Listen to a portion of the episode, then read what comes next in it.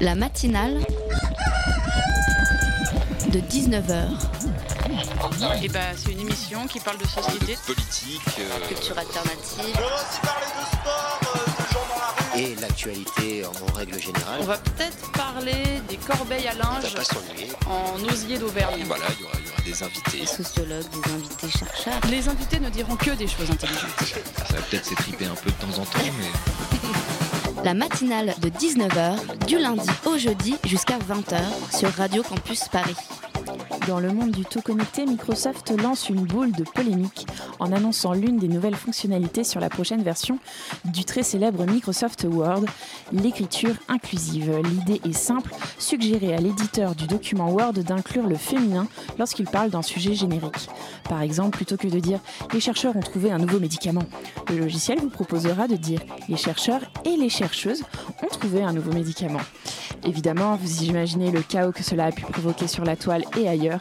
D'un côté, certains hurlent qu'on va au grand n'importe quoi, et de l'autre, les féministes clament que ce n'est pas assez. Non de mon côté, eh bien, écoutez, euh, je dis pourquoi pas, à la condition que ça ne nous empêche pas de pouvoir utiliser l'outil intelligemment et que cela reste évidemment au bon vouloir de chacun. Intelligemment, ça veut dire lorsque le contexte est propice à cela et pas automatiquement quand le robot le détecte. Et vous, vous en pensez quoi? Jusqu'où devrions-nous provoquer l'évolution des mentalités? Nous allons essayer de faire évoluer ces mentalités dans cette émission aujourd'hui. Ne bougez pas, voici le sommaire de cette matinale. La matinale de 19h, le magazine de Radio Campus Paris. En première partie de cette émission, nous recevrons Dominique Plion, qui est porte-parole euh, de l'association Attaque France. Il va revenir avec nous sur la décision de Nicolas Hulot de ne pas respecter la loi de la transition énergétique qui repousse encore et toujours euh, le désengagement du nucléaire. Nous serons avec euh, Dario qui lui posera plein de questions. En deuxième partie d'émission, nous aurons Sébastien Lagrave qui est directeur d'Africolors, euh, le festival des musiques afro. Ce sera la 29e édition et Inès sera à mes côtés euh, pour lui poser plein de questions également. Nous aurons euh, un reportage de Théophile qui euh, va nous parler de Wesam Ahmad, spécialiste des entreprises et droits humains à propos de la Palestine. Et Jacques nous parlera et nous racontera toutes les actus étudiantes. Tout ça et bien encore, et bien plus encore, pardon, c'est tout de suite place aux invités. Quel avenir pour le nucléaire français? Dans le cadre de son plan climat pour le quinquennat, Nicolas Hulot, ministre de la Transition écologique, a annoncé ce matin vouloir fermer plusieurs réacteurs. on va fermer un certain nombre de réacteurs et pas un seul réacteur qui d'ailleurs au passage n'a pas encore été fermé. Donc laissez-moi planifier les choses. Oh, ça sera peut-être jusqu'à 17 réacteurs. Alors pourquoi fermer 17 réacteurs? Nicolas Hulot suit la recommandation de la Cour des comptes. Pour parvenir à l'objectif de 50% d'énergie nucléaire en 2025, elle avait recommandé début 2016 de fermer 17 à 20 réacteurs, soit un tiers du parc français. Un calendrier intenable. Ce matin, Nicolas Hulot l'a admis. Il sera impossible de réduire à 50% la part du nucléaire dans la production d'électricité en 2025. Je pense que l'échéance de 2030 ou 2035 est une échéance sur laquelle on va travailler. On va maintenir évidemment cet objectif de 50%, sauf qu'on va le rendre possible et on va le rendre réalisable. Un recul par rapport à la loi de transition énergétique votée en 2015. Durant la campagne, Emmanuel Macron avait repris cet objectif. C'était des extraits de reportages de juillet et novembre 2017 de France 2. Euh, Nicolas Hulot l'a annoncé, il ne pourra pas respecter la loi de transition énergétique et afficher euh, les objectifs qu'il avait dit sur euh, le désengagement nucléaire. Nous recevons aujourd'hui pour en parler Dominique Plion. Bonsoir Dominique. Bonsoir, Et donc vous êtes porte-parole de l'association Attaque France. Tout à fait. Et à mes côtés, nous avons euh, Dario, Dario, euh, fidèle bénévole de Radio Campus, pour vous poser plein de questions. Bonjour Bonsoir. Dario. Salut. Et nous avons même du public euh, ce soir euh, qui pourra euh, interagir, participer et euh, taper dans les mains euh, au bon vouloir euh, de chacun. Euh, première question, Dominique. Pourquoi c'est dangereux une centrale nucléaire qui vieillit? Parce que tout le monde le dit, mais en quoi c'est véritablement dangereux, concrètement? Bah, D'abord, l'énergie nucléaire n'est pas une énergie comme les autres. hein. C'est une énergie où il y a un réacteur avec euh, une explosion, avec une, chaleur extraordinaire et une, maîtrise de cette, euh, forme d'énergie euh, requiert des équipements en parfaite condition.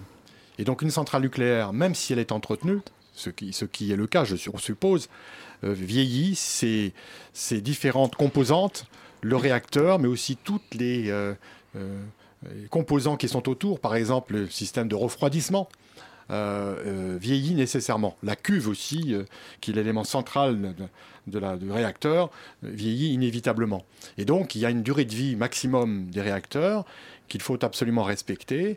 Et à partir du moment où on décide de ne pas fermer les réacteurs hein, au rythme qui avait été prévu, ça veut dire qu'on prolonge la vie de ces derniers dans des conditions qui peuvent être excessives. Quel est l'état du parc nucléaire français? Écoutez, je ne suis pas un spécialiste, hein, donc je le dis tout de suite. Donc je n'ai pas eu accès à des documents qui sont d'ailleurs souvent très secrets, hein, tenus secrets. Il y a une agence qui surveille, qui s'appelle l'agence de sûreté nucléaire, dont on suppose qu'elle est indépendante et qui émet des avis sur euh, les euh, différents réacteurs. Donc aujourd'hui, d'après cette agence, euh, le parc est, est, sûr, le parc est en mesure de continuer à fonctionner. je ne suis pas sûr, je, ne suis pas convaincu nécessairement, euh, bien qu'il soit composé de, d'experts et de spécialistes, je ne suis pas convaincu que cette agence est totalement indépendante. Alors ça, c'est la grande question, euh, lobby et compagnie. Euh, normalement, ces, centrales, quand elles ont été construites, elles ont été construites avec une date de péremption, une, sorte d'obsolescence programmée, euh, comme vous l'avez dit. C'est-à-dire que là, on est avec des centrales qui sont en train de vivre au-delà de leur espérance de vie qu'on leur a attribuée. Euh, c'était prévu lors de la construction de ces machines de les, de les détruire, de les, de les fermer. Est-ce qu'il y a un budget prévu pour ça? Parce que c'est le, le grand, euh, l'un des facteurs justement. Euh, il y a deux grands, deux grands coûts qui sont, à notre avis, largement sous-estimés. Quand on dit que le nucléaire est une énergie peu coûteuse, c'est le premier coût, c'est celui que vous venez de mentionner, c'est-à-dire la question du euh, démantèlement des centrales qui prend des années. Il y a une centrale qui s'appelle Tricastin en Bretagne qui a commencé à être démantelée. On espérait, on pensait la démanteler en deux ou trois ans. Et ça fait, je ne sais plus combien, cinq ou dix ans que ça continue. Parce que les, les, les problèmes qu'on rencontre sont beaucoup plus importants que, que, que prévu. Donc le démantèlement est extrêmement coûteux. Deuxièmement, deuxième coût, c'est le stockage des déchets. Eh oui, ça c'est une grande question. Et bien sûr, il y a ce fameux centre de Bure, sur, de Bure hein, où les, les, euh, on prévoit des galeries, on prévoit de creuser très profond, on a aménagé un site extrêmement coûteux. Mais ce qu'il faut savoir, c'est que la radioactivité des déchets va durer des centaines d'années. Donc là, on calcule sur euh, un horizon qui, à mon avis, est beaucoup trop court, même s'il est long. Et donc les générations futures, mais pas uniquement ceux qui sont les jeunes qui sont dans ce studio, leurs enfants, arrière, arrière, arrière, petits enfants, et, pas seulement nous, hein, euh, vont euh, devoir supporter ce coût qu'on n'a pas euh, pris en compte d'une manière totale, totale, extensive. Et donc, si on prend en compte tous ces coûts, un, le démantèlement qui s'avère beaucoup plus coûteux que prévu, deux, le stockage des déchets, alors on a une énergie qui est extrêmement coûteuse en réalité, totalement sous-estimée. Ça veut dire que ce seront les Françaises et Français et les contribuables, notamment futurs, qui vont devoir payer ces frais euh, exorbitants par rapport au calcul initial. Donc, le parc nucléaire est, en réalité beaucoup plus coûteux euh, et, à mon avis, beaucoup plus dangereux que ce qui était prévu. Plus dangereux, pourquoi? Parce qu'on prolonge, euh, au-delà de ce qui avait été prévu, la durée de vie des, euh, des, réacteurs. Des, réacteurs, oui, tout à fait. J'ai entendu parler qu'on allait peut-être envoyer les déchets sur Mars, ou en tout cas dans l'espace. Enfin, ça fait partie des plans puisqu'on ne peut plus polluer la Terre, euh, pourquoi pas polluer ailleurs Derrière, tu avais une question? Oui, euh, Nicolas Hulot a-t-il selon vous un réel rôle à jouer au niveau écologique ou bien est-il qu'une marionnette tenue par les lobbies? Ah. Oh non, je, il faut, je, ne veux pas avoir de jugement blanc-noir. Je, pense, un, que M. Hulot est sincère. Donc je pense qu'il fait ce qu'il peut et je crois que c'est vraiment un écologiste. Euh, il a des convictions et là-dessus, je n'ai pas d'état d'âme. Ce n'est pas le cas de tous ceux qui l'entourent. Euh, le Premier ministre est un ancien d'Areva, par exemple. Je ne suis pas sûr qu'il ait la même euh, volonté d'arrêter le nucléaire. Il a des liens. Voilà, il fait partie, à mon avis, bon, d'un environnement qui est moins, disons, moins de distance par rapport au nucléaire, disons, pour être gentil. Euh, donc, M. Hulot a, est vraiment est, sincère. Il aimerait réduire le, le parc nucléaire. Il faut dire quand même à ceux qui nous écoutent, à celles qui nous écoutent, que parce que je fais du, du Écriture langage inclusive. inclusif, voilà, Même à la que- radio, même c'est à la dingue. radio, voilà, euh, que nous sommes le pays au monde où le nucléaire civil est le plus important Oui. et où la part de production d'électricité d'origine nucléaire est la plus importante, 75%. Aucun pays n'a cette part. Bah, alors moi, Et- j'ai envie de vous poser une question qui va vous faire rugir, mais euh, il y a plein de gens en France qui trouvent que le nucléaire, c'est un moindre mal. Est-ce que vraiment on peut se passer du nucléaire en France? Est-ce que vraiment c'est une énergie qui est euh, vraiment euh, la pire qu'on puisse avoir euh, pour Alors, euh, nous il y a plusieurs problèmes euh, avec le nucléaire. Je parle que du nucléaire civil, mais je parlerai peut-être du nucléaire militaire aussi. Pourquoi pas Pourquoi pas Non, mais le nucléaire civil, si vous voulez, euh, euh, on, peut, on peut penser que il est sûr, qu'il est propre, c'est ce que beaucoup de gens pensent. Mais d'abord, est- est- est- est-il sûr? Regardez Fukushima en- en- en- en- au Japon. Regardez Three Mile Island en 1979 aux États-Unis. Regardez Tchernobyl en 1986. Oui, et puis tous les, accidents et tous les problèmes russes qu'on ne connaît pas en Ukraine notamment. Donc on ne sait pas, si vous voulez, ce qui peut se passer. L'homme, euh, ça serait extrêmement prétentieux de prétendre qu'en France, on n'aurait jamais un accident euh, nucléaire. Donc pour le moment, il n'y en a pas eu, c'est vrai. Alors on va dire bravo. Euh, mais tant mieux, et bien entendu, je me réjouis de cela. Mais dire que c'est une, c'est sûr, c'est absolument faux. Mais encore, et deuxièmement, ça rejoint ce que je disais à l'instant. Le, le- ce, qui est, ce qui est à mon avis inadmissible, c'est qu'on a, euh, euh, quand on nous a fait croire que c'était une énergie peu coûteuse, c'est complètement faux. C'est-à-dire, c'est une énergie qui est extrêmement coûteuse et qui va l'être dans le futur, pour les générations futures. Quand on aura réduit le parc nucléaire, on continuera à payer très cher pour, euh, euh, par exemple, le démantèlement et le stockage des déchets. Et on n'aura même pas pu en profiter de cette énergie. Bah si, si, ah oui, ceux qui en auront moins, bien sûr, mais non. Mais, euh, et donc quand on dit, ce qui se passe en réalité, c'est que, bon, je suis économiste, le calcul de coût, quand on fait un mauvais calcul de coût, et là on a sous-estimé volontairement les coûts, eh bien euh, c'est quelque chose qui, est problématique. C'est-à-dire qu'en réalité, quelque part, le coût, il va être payé. Bah, aujourd'hui, il est payé par les contribuables, le coût. Déjà aujourd'hui. Il faut savoir que, par exemple, l'année dernière, on a renfloué EDF et Areva, qui étaient en déficit à cause du nucléaire, à hauteur de 7 milliards et demi. C'est-à-dire, nous avons payé, nous, contribuables, 7 milliards et demi, budget de l'État, pour renflouer. Si Ça on prolonge, le problème de prolonger le nucléaire, euh, c'est que notamment, on va continuer. Pour moi, c'est une, une industrie en, en quasi-faillite. Euh, le nucléaire et EDF est au bord de la faillite. Il faut se rappeler par exemple qu'aux États-Unis, enfin, il y a une filiale américaine qui a été rachetée par les Japonais, par Toshiba, qui a fait faillite euh, l'année, euh, en 2017. Hein, qui a failli couler Toshiba, qui, comme vous savez, produit bien autre chose d'ailleurs que du nucléaire, produit des, appareils électroniques, des radios, des Tout ordinateurs. un ensemble de Tout choses. un ensemble. Eh bien, sa filiale a fait faillite hein, avec des pertes considérables qui a failli couler l'ensemble. C'est- Donc c'est une industrie qui aujourd'hui, en France et dans le monde, est en faillite, est en situation très, grave. Et donc, ce qui se passe, c'est que le, dans le reste du monde, il y a de moins en moins de pays qui veulent s'équiper de nucléaire. La Chine, par exemple, on a, on a exporté que Ouais, ils dans se trois sont rendus compte que c'était bien problème. sûr, on a donc. exporté en Grande-Bretagne, Hinkley Point, mais le directeur financier d'EDF a quitté EDF en disant mais vous êtes fou dans ce projet et, et- et- et- et ne tient pas la route financièrement. Donc voilà, un- voilà un exemple. En Finlande, on a exporté l'EPR, euh, le prix a triplé depuis que, à notre charge. hein, nous Français, depuis qu'on a, on l'a installé. Donc, si vous voulez, il faut, il faut regarder la vérité en face. Donc, ce que je voudrais rajouter, parce que Nicolas Hulot a différé, euh, le- le- le- disons, la, la réduction du, du nucléaire à 50%. On va, on va quand même continuer de l'avoir à 50, au niveau de 50%, hein, d'après la loi. On passe de 75 à 50%. Et, mais le problème est, est- est- est le suivant, c'est que si on rallonge encore la durée du nucléaire, on va devoir faire des dépenses très importantes. Ah bah oui, donc, parce qu'il va falloir la, pour la, à- maintenance, la main. etc. Bah oui. Et donc, cet argent n'ira pas vers les énergies renouvelables. C'est ça le problème, c'est qu'on a besoin d'énergie renouvelable aujourd'hui. Et là, il y a un vrai problème, c'est qu'on ne dépensera pas assez. Donc, on sera toujours après, à courir après l'objectif.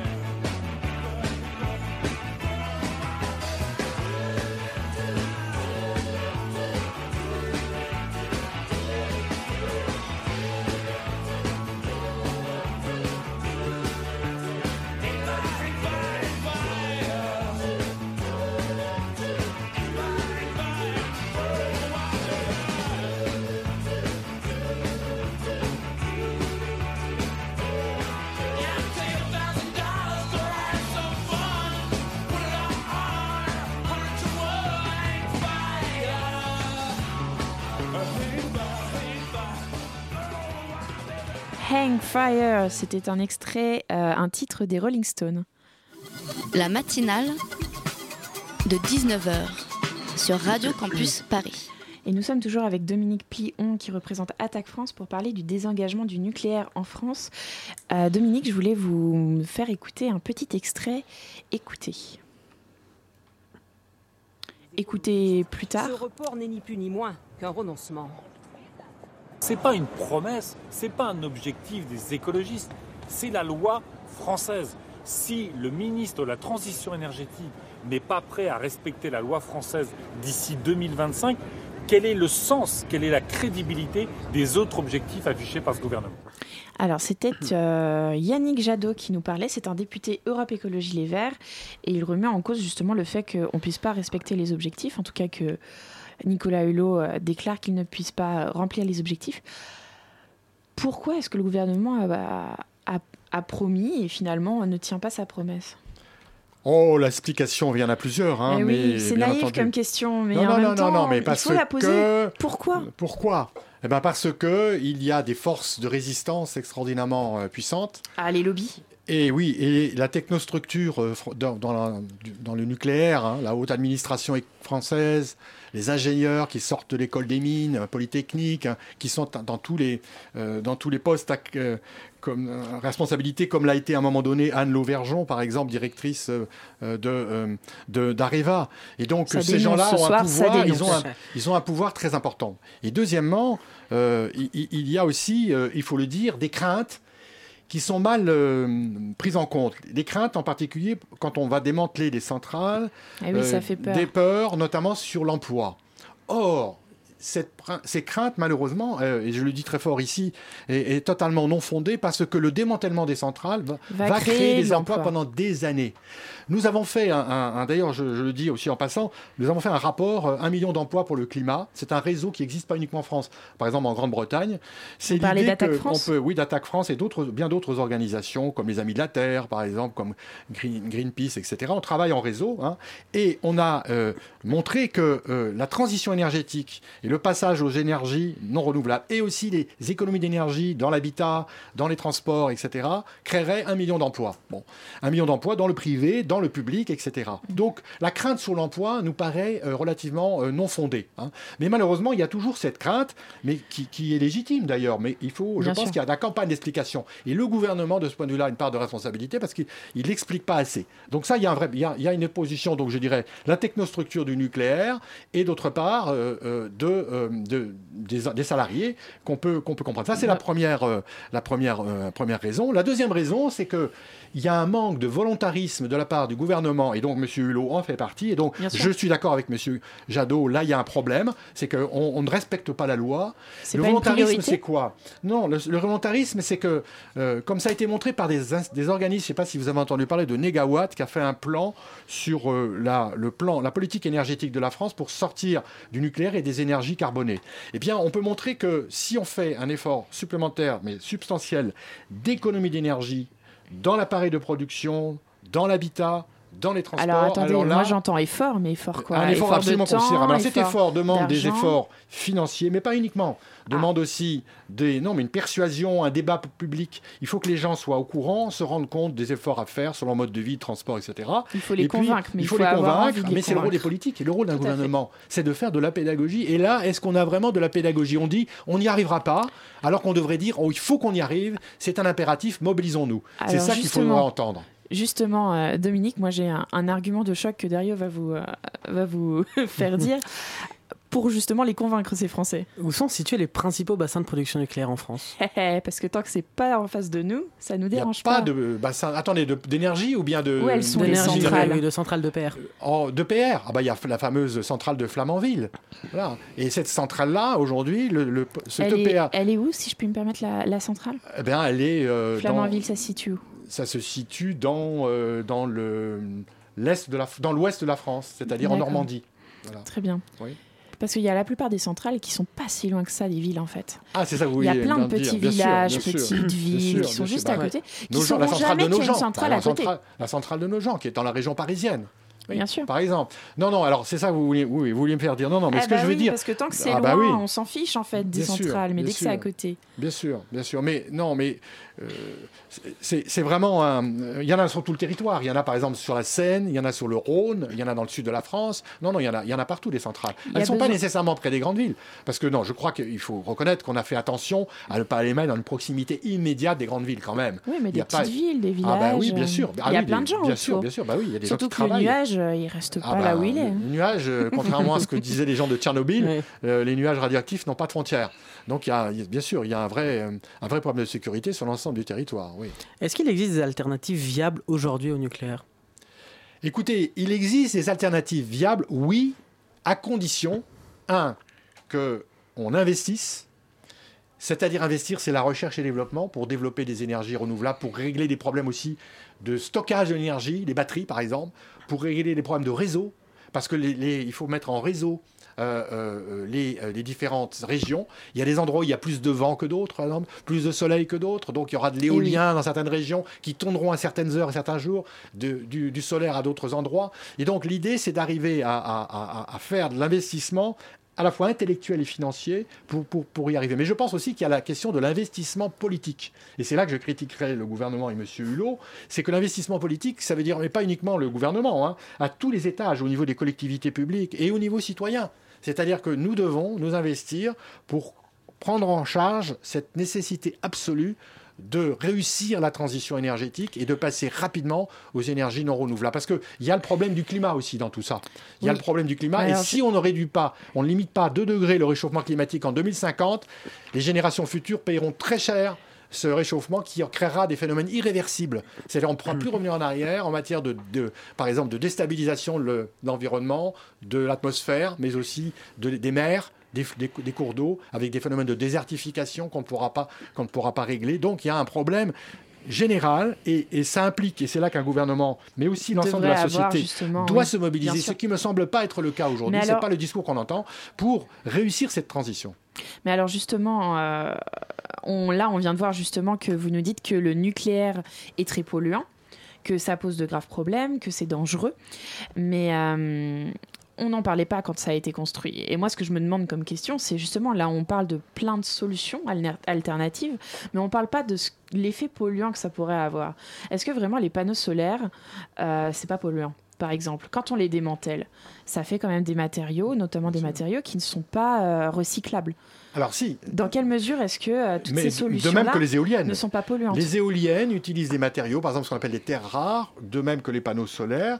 C'est comme d'ailleurs les portables que nous avons aujourd'hui dans nos Oui, poches ou dans nos, dans nos affaires. Et les Ces portables ordinateurs n'ont pas été ou les ordinateurs n'ont pas été fabriqués pour pouvoir récupérer dans des bonnes conditions une fois que leur, qu'ils seront hors d'usage et les recycler.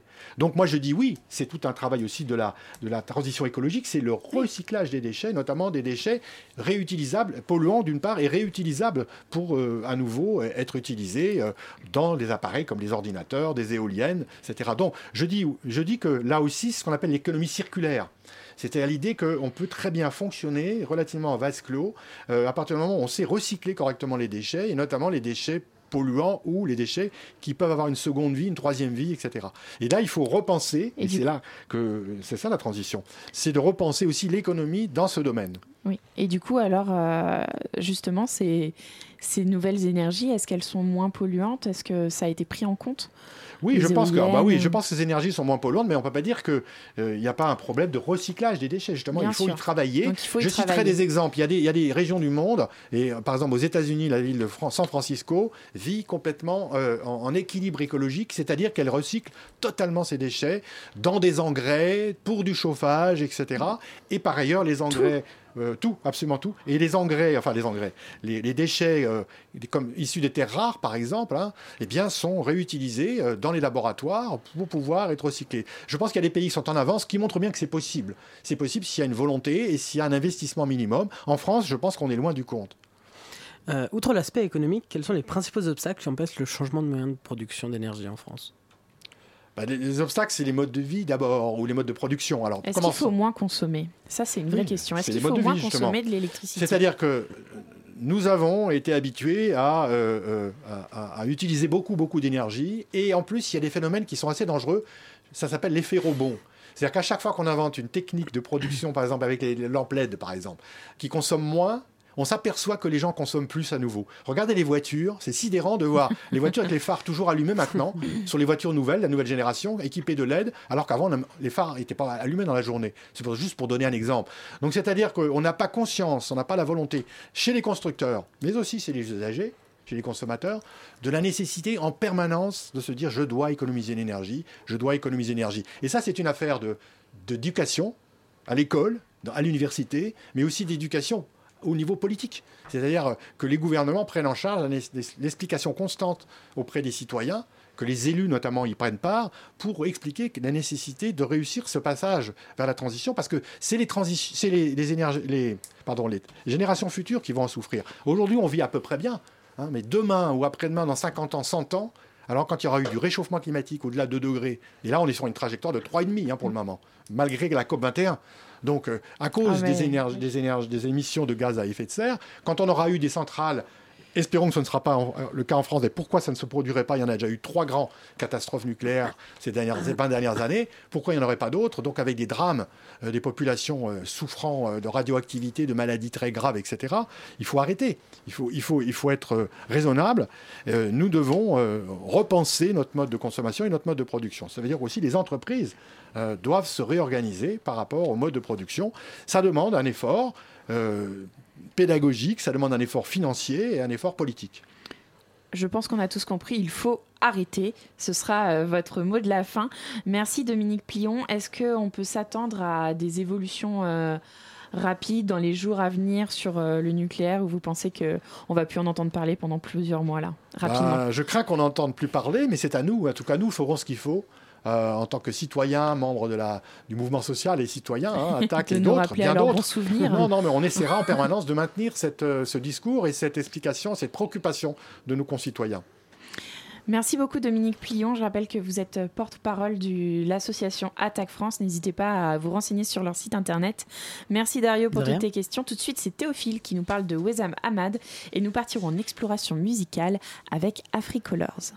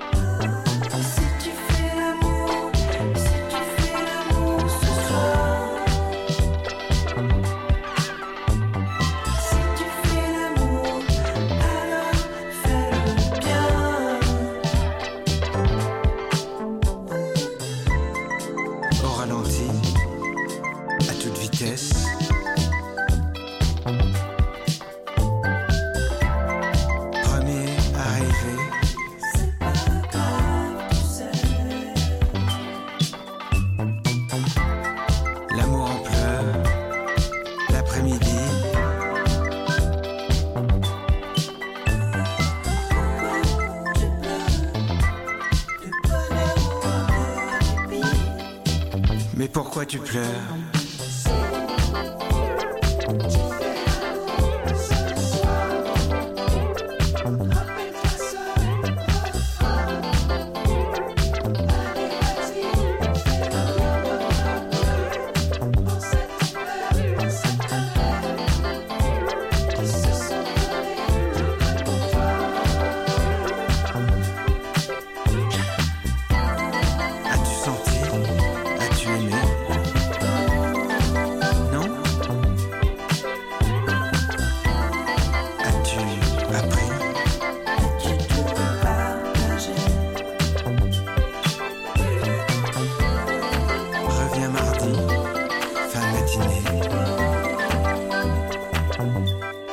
Ah,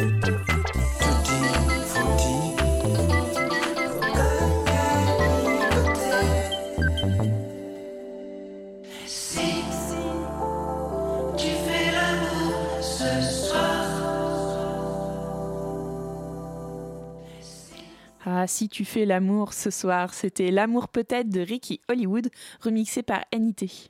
La matinale de 19h, du lundi au jeudi jusqu'à 20h sur Radio Campus Paris.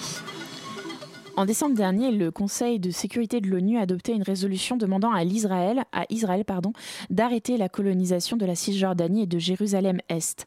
Depuis 50 ans, Israël implante des colonies dans ses territoires palestiniens. Aujourd'hui, près de 600 000 Israéliens y vivent et l'État continue d'y encourager la construction de nouveaux logements. Théophile, de la rédaction de Radio Campus Paris, a rencontré Weza Mamad, défenseur des droits palestiniens, et Jean-Guy Greizamer, Greilzamer pardon, du mouvement mondial BDS, boycott, désinvestissement et sanctions, pour se poser la question si l'ONU n'arrive pas à faire cesser la colonisation, est-ce aux citoyens de faire pression sur Israël? Depuis 2005, le mouvement mondial BDS milite pour le boycott et des investissements des entreprises israéliennes ou entreprises présentes dans ces colonies, en plus de sanctions contre Israël. D'autres associations plaident pour une application du droit international selon lequel ces colonies sont illégales. Amnesty International, par exemple, appelle à bannir tout commerce avec les colonies israéliennes. Wessam Ahmad de Al-Haq, organisation palestinienne des droits de l'homme, à la tête du bureau de plaidoyer et de recherche. Notre travail en tant qu'organisation se concentre sur l'application du droit international. L'entreprise de l'occupation israélienne comprend la construction de colonies et la confiscation de terres. Et surtout, le transfert de la population civile et de la puissance occupante les territoires occupés, ce qui est interdit par la quatrième convention de Genève, tout comme les crimes de guerre interdits sous le statut de Rome de la Cour pénale internationale. Nous, en tant qu'organisation, avons signé le mouvement BDS, boycott, désinvestissement, uh, sanctions, car il y a une différence entre le boycott, le choix du consommateur d'acheter un produit ou non, et l'interdiction qui est censée être une obligation des États par rapport au droit international. Le mouvement BDS en appelle aux citoyens à sa capacité à agir malgré le manque d'action d'un État. Cette action individuelle est l'expression d'une opinion et la liberté d'expression et d'opinion sont protégées, tout comme les droits de l'homme qui sont protégés nationalement et internationalement. Je ne peux pas accepter qu'un gouvernement euh, commette des, crimes une, politique euh, coloniale en mon nom. Parce que la, politique que fait Israël, c'est au nom des Juifs du monde entier. Hein. Donc euh, je m'appelle Jean-Guy Grelzamer, je fais partie de l'équipe d'animation de BDS France. Alors BDS, c'est boycott des investissements sanctions contre l'État d'Israël jusqu'à ce que cet État se conforme au droit international. C'est un mouvement qui a été lancé par plus de 170 associations palestiniennes euh, pour euh, mettre fin à l'impunité de l'État d'Israël qui poursuit sans, relâche sa politique euh, coloniale d'apartheid on peut même dire aussi d'épuration ethnique. Alors BDS France n'a vraiment démarré qu'en 2009 après le, le massacre Plomb Durci à, Gaza. Que c'est un, collectif d'associations, BDS France, euh, qui regroupe au moins une cinquantaine d'associations nationales, par exemple celle dont je fais partie, l'Union juive française pour la paix, mais beaucoup d'autres. Solidaire, euh, la, CNT, la Confédération euh, paysanne. Il y a de plus en plus de branches ou de sections locales de la CGT, le réseau artisan du, du monde, des associations de la non-violence, Attaque France, BDS, euh, ce mouvement international se fixe euh, trois objectifs. Mettre fin à, la colonisation, euh, au mur, au, blocus de Gaza. Deuxième objectif, c'est d'obtenir l'égalité des, droits des Palestiniens d'Israël. Parce que de fait, les Palestiniens d'Israël, même s'ils ont le, droit de vote, sont des citoyens de seconde zone. Troisième objectif, c'est le droit au retour des réfugiés palestiniens. Faut savoir que la, moitié environ des Palestiniens sont des, réfugiés. Disons, on est pour un, boycott euh, général. En 2018 va se passer un, événement euh, très important, l'année France-Israël. L'un des, boycotts qui est extrêmement important, euh, c'est le boycott culturel parce que Israël se sert de la culture pour se blanchir de ses crimes. Il y a eu des victoires euh, qui ont été obtenues. La société euh, Orange a dû se retirer de, Cisjordanie. Veolia, qui intervenait dans les colonies, euh, s'est même carrément retiré d'Israël.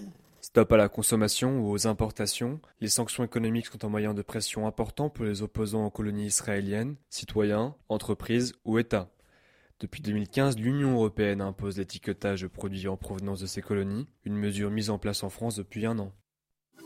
La matinale de 19h sur Radio Campus Paris. Et nous partons euh, découvrir euh, de nouvelles musiques, de nouvelles cultures avec Sébastien Lagrave, directeur d'Africolors, qui est un festival de musiques afro. C'est la 29e édition et ça se passe jusqu'au 24 décembre. 29e édition. Euh, bonjour Sébastien, pardon, j'oublie les bonnes mesures. on s'est déjà beaucoup parlé hors antenne. bonjour Sébastien. Bonjour. Et à mes côtés, il y a Inès aussi qui va vous poser des questions. Salut mhm. Inès. Salut. Et alors moi j'ai envie de vous dire, 29e édition, hmm. bientôt la 30e, c'est beau. Oui, bah on est là, on est là depuis 1989. Alors moi j'étais oh pas là. Là, ça fait vieux. Hein. Ouais, ouais, ouais, Alors moi je suis arrivé que il y a six ans. J'ai pris le, la relève du, du fondateur qui s'appelle Philippe Conrad, qui a commencé comme vous euh, comme journaliste, puisque il a fondé la, culture, la rubrique culture de Libération en 1972. Il est survivant, il va bien, hein, mais euh, il m'a passé ah. la main il y a six ans et lui a fondé ça en, 1989, effectivement. D'accord. Et alors ça se passe où tous ces concerts? Principalement en Seine-Saint-Denis. Euh, parfois, au bout du métro, c'est tout près. On a l'impression qu'après le périph, il n'y a plus rien. Mais en non, fait, non, la Seine-Saint-Denis, il y a plein de plein, choses. Plein de choses. La ligne B. Euh, c'est, voilà, il y a la ligne B, il y a la ligne 5, il y a plein de choses. Et surtout, je pense, moi, euh, profondément, pour vivre tous ces concerts tous les ans, que, qu'une partie de, de, de, de l'avenir de ce pays se joue là-bas. Voilà. Votre festival euh, se produit sur 22 euh, villes, si je ne me trompe pas, réparties sur 5 mhm. départements. Euh, comment on organise un festival sur un territoire si large en fait? Alors on a, on est, on n'est pas beaucoup, mais euh, on est un peu tous des couteaux suisses. C'est-à-dire que j'ai la chance d'avoir une équipe incroyable qui, qui est euh, hyper motivée, qui a envie de faire des choses et qui est, voilà, qui sait faire à la fois de la production, de la communication. On est avec des lieux partenaires qui sont engagés avec nous euh, pour organiser des soirées complètes autour de thèmes, autour d'idées, autour de pays, autour de musique. Et avec ça, on y arrive. On est pendant un mois et demi, on est sur la route et et euh, quand vous me verrez dans un mois, vous ne me reconnaîtrez pas parce que là, on dort pas beaucoup, beaucoup. Mais, euh, mais c'est, on est tellement porté parce que, nous, parce que nous donnent tous les artistes tous les soirs qui viennent parfois de très très loin, de l'autre bout de la terre, pour nous donner tout ça que qu'on ne sent pas la fatigue. Oui, et puis en même temps, euh, un territoire aussi large, en même temps, vous traitez une musique d'un continent entier. Donc c'est vrai que mhm. la, la, largeur ne vous fait pas peur, on va dire. C'est, c'est pas un peu mhm. compliqué justement de de travailler un territoire aussi vaste parce que musique africaine, moi, ça me fait. Euh, on, ne fait pas de festival européen, par exemple. Oui, complètement. Alors pourquoi traiter c'est presque injuste pour les musiques africaines parce qu'une musique du Burkina, c'est pas une musique du Sud-Afrique. Complètement d'accord. Etc. C'est vrai que le. Alors moi, je, mets des, je mets du pluriel à la musique africaine. Je dis pas la musique africaine et je me prétends pas du tout un spécialiste de l'Afrique. Je sais pas ce que c'est qu'un spécialiste de l'Afrique. J'ai pas mis les pieds dans les 54 pays. Personne ne peut prétendre à être un spécialiste du continent. Euh, euh, moi, il m'arrive de prendre des lignes aériennes ou la playlist des musiques euh, de, de l'Éthiopie. J'en connais 10%. Donc je me prétends pas du tout un spécialiste de ça. Ce que je sais, c'est que entre l'Afrique du Sud, le, le Maghreb, l'Afrique subsaharienne, l'Afrique de l'Est, je retrouve je retrouve des choses, je retrouve des formes musicales, je retrouve des façons de faire, je retrouve un rôle sociopolitique des musiques africaines, leur inscription dans le village, dans la ville, leur inscription citoyenne avec le hip-hop, je retrouve des, fonctions des musiciens et ce qu'ils racontent aussi du passé et du présent. Et ça, ça me, ça me raconte quelque chose des musiques africaines. Et alors, juste pour faire la différence, mm. quelle différence entre musique africaine et musique afro? Alors, je, Ouais, je, pense que afro est un terme qu'on a un peu inventé ici et dans le monde anglo-saxon euh, pour raconter euh, une identité ici. Euh, alors, c'est Leonora Miano qui, qui, a beaucoup développé ça avec la notion des afropéennes notamment, mhm. pour dire que bah, il y avait des gens ici qui étaient, comme on dit maintenant, racisés et qui étaient assignés comme noirs, mais et qui à qui on disait, mais tu viens d'où alors que bah, ils étaient nés en Normandie, tu viens d'où alors qu'ils étaient nés en Auvergne et, qu'ils écoutaient la bois auvergnate et mhm. qu'ils avaient envie de dire moi je suis je suis né ici, je suis complètement d'ici et en même temps il y a quelque chose quelque part qui fait partie d'une africanité. Je suis afropéen. Et je crois que ce mot afro, il raconte cette histoire-là, justement. Alors, vous aimez dire de votre festival qu'il est défricheur. Mhm. Sur quels critères en fait vous faites le casting des, des artistes? Alors c'est complètement subjectif, euh, c'est complètement passionnel, c'est complètement des coups de cœur, c'est complètement artistique. C'est-à-dire que c'est vraiment moi, euh, en tant que programmateur, sur euh, une écoute artistique, avec une entrée artistique, et non pas une entrée culturalo-géographique pour mettre en valeur tel ou tel pays. Je crois que c'est pas la question. C'est vraiment une entrée de, qualitative que je revendique complètement. on peut la revendiquer ici pour toutes les musiques, et ben je la revendique aussi pour les musiques africaines parce que j'estime qu'elles font partie de la musique en général. Et c'est ça que je revendique en fait. Alors la qualité, ça ne dit pas forcément la célébrité. Est-ce que vous mhm. avez des grandes têtes d'affiches, je pense à Tiken Jafakoli ou à d'autres, mhm. où vous mettez en valeur justement euh, des artistes de talent que vous voulez faire briller? Mhm. Alors, je vais prendre un exemple. Hein. Euh, euh, l'an dernier, euh, on a été les premiers avec les transmusicales à, à, programmer ce groupe qui est en train de devenir interplanétaire, qui s'appelle BCUC, qui est un groupe de Sud-Africains, qui est en train de cartonner partout. la première édition d'Africolor en 1989, c'était Angélique Kidjo, c'était euh, Oumou Sangaré et c'était Femi Kuti. Euh, il y a 20 ans, c'était Daniel Waro, euh, c'était Moriarty en 2008. Donc ce sont des découvertes des jeunes artistes pas connus qui viennent taper à notre porte, qui nous disent moi je voudrais rencontrer les musiques africaines, je voudrais rencontrer ces musiques-là. Et sur votre site, on peut lire justement que ce sont les artistes eux-mêmes qui seront les faiseurs d'histoire. Mhm. de quoi sont faites ces histoires exactement? Alors, ah, c'est beau. Ouais, ces histoires, elles, elles, sont faites, euh, elles sont faites de, de, de, récits de mémoire, parce que je pense que euh, le passé de l'Afrique, euh, ce, passé, il est fait de, douleurs, de blessures, que ce soit celle de l'esclavage, de la colonisation, de l'engagisme, de la décolonisation, qui n'est jamais tout à fait achevée, et que toute cette mémoire-là, elle n'a pas encore été dite, elle n'a pas encore été assumée au niveau de la France mhm. et au niveau de l'Europe. Et donc, une partie de ces récits-là, ce sont des récits mémoriels qui n'ont pas encore été partagés. Ça, c'est la première chose.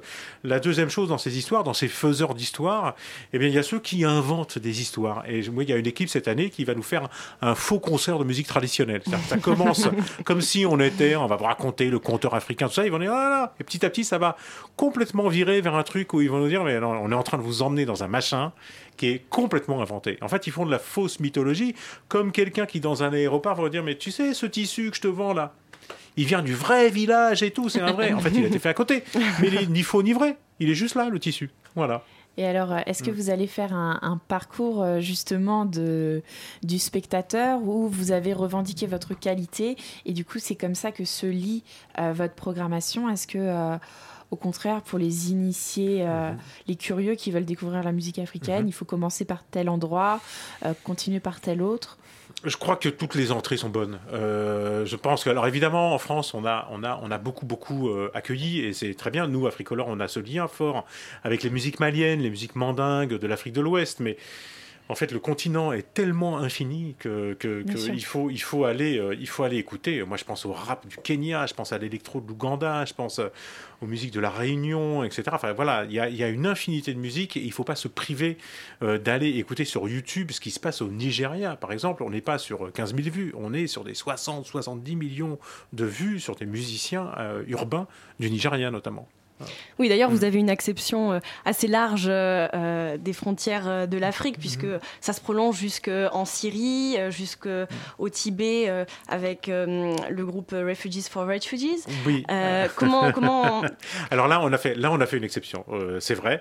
C'était vraiment trop bien. On a fait, on a fait l'exception. Pourquoi? Parce qu'on fait une soirée euh, j'allais dire avec, elle n'est pas pour, elle est avec euh, les artistes en exil. Et dans mm. ces artistes en exil qui sont ici, qui sont à Bruxelles, il y a des Tibétains, il y a des Syriens, il y a des Soudanais. Et ce qu'on a voulu, c'est les programmer, c'est-à-dire les programmer sur scène. Parce qu'on parle beaucoup des gens en exil, on parle beaucoup des migrants, mais à un moment donné, il faut leur donner du travail. Il faut qu'ils soient sur scène, il faut qu'ils jouent. Et, je crois que nous, notre rôle à Africolor, c'est-à-dire donnons-leur du travail, simplement.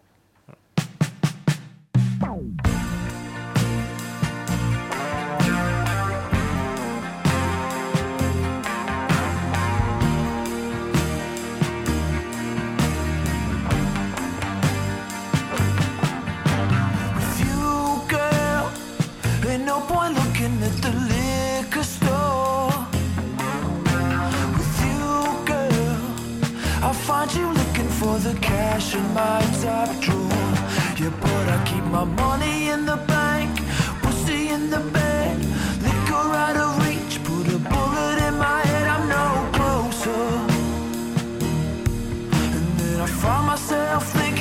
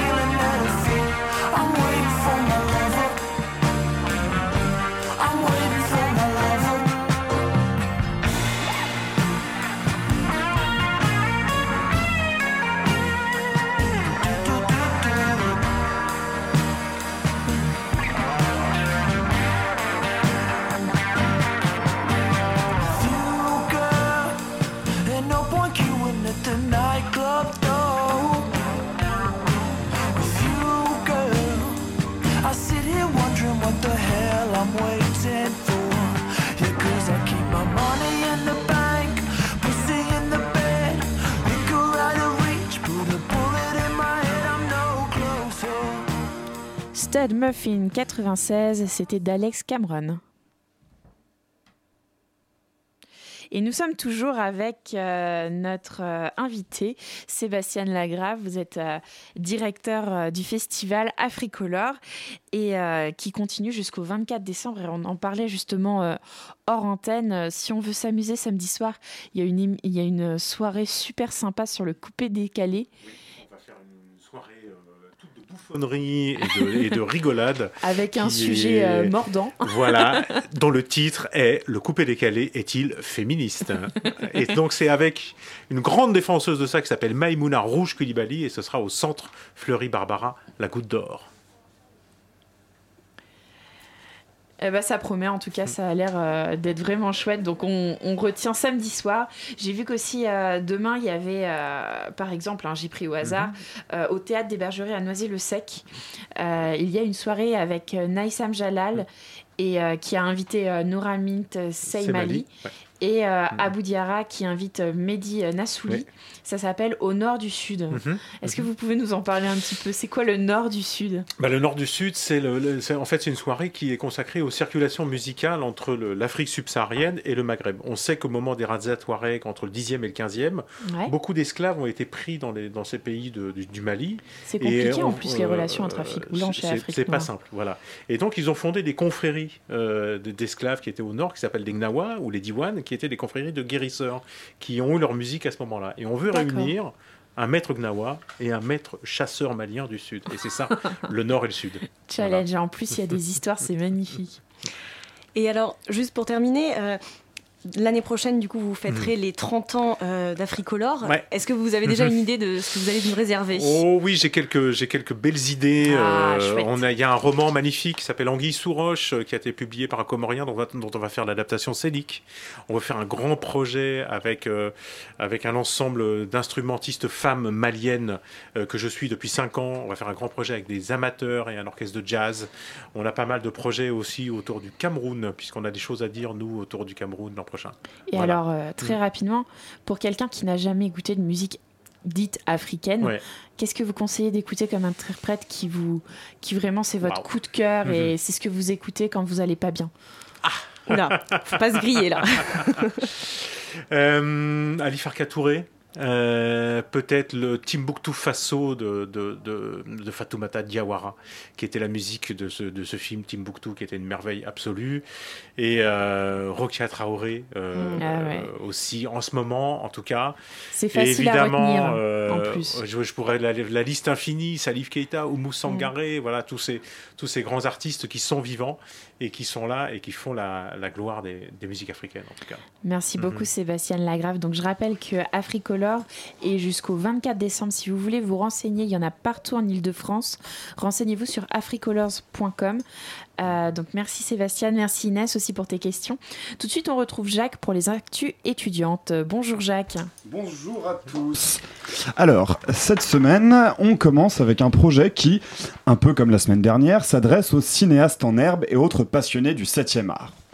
En effet, l'association Télé Sorbonne organise bientôt la 17e édition du Festival national du court métrage étudiant qui a pour mission de, premièrement, récompenser les meilleurs courts-métrages étudiants de l'année, de souligner leur, leur, originalité et leur diversité, que ce soit du documentaire, de la fiction, de l'animation.